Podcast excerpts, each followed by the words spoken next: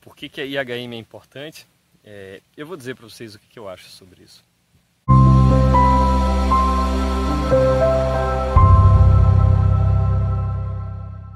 Digamos que você acabou de comprar um smartwatch na internet. O relógio, além de inteligente, é super bonito, certo? Você escolheu ele exatamente do jeito que você queria. Mas na hora que você tirou da caixa, você não, sabe muito bem o que fazer para ligar ele. Aí quando você olha o manual, tudo escrito em chinês, né? E agora? O que, que você faria?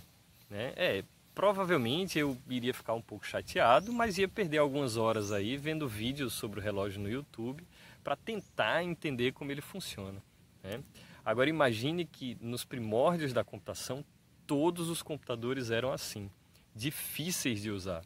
Né? Só algumas pessoas altamente treinadas eram capazes de mexer nesses. Na verdade, existia até curso superior para aprender a operar computadores. Negócio que não parece fazer muito sentido hoje em dia, né? Hoje dá para ver que esse cenário mudou pra caramba, assim. Basta deixar um celular na mão de uma criança de dois para você ver que ela não vai ter dificuldade nenhuma para acessar e navegar no aplicativo do Play Kids, por exemplo. O que, que você acha que aconteceu nesses 30 ou 40 anos que fez com que esses computadores ficassem, ficassem aí tão mais fáceis de usar? Na minha opinião, o que aconteceu foi a, exatamente a popularização da IHM. E é claro que eu estou puxando sardinha para o nosso lado, né? porque os hardwares também ficaram mais baratos e mais potentes, os computadores entraram nas nossas casas, o mercado ficou mais competitivo competitivo, aconteceu uma grande ampliação no mercado de software, a internet e várias outras coisas.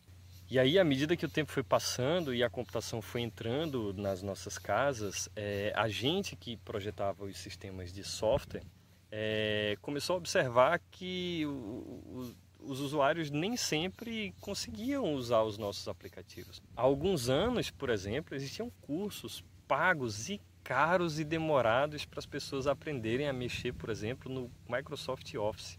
Hoje a gente nem precisa de muita instrução né, para usar o Google Docs. Hoje, se você vai escolher um aplicativo de anotações ou de armazenamento na nuvem, você tem 5 ou 10 opções. Baixa todas, experimenta gratuitamente e fica, provavelmente, contrata aquela que mais gostou de usar. Né? Lembra no vídeo passado que a gente qualificou o conceito de usabilidade com três características?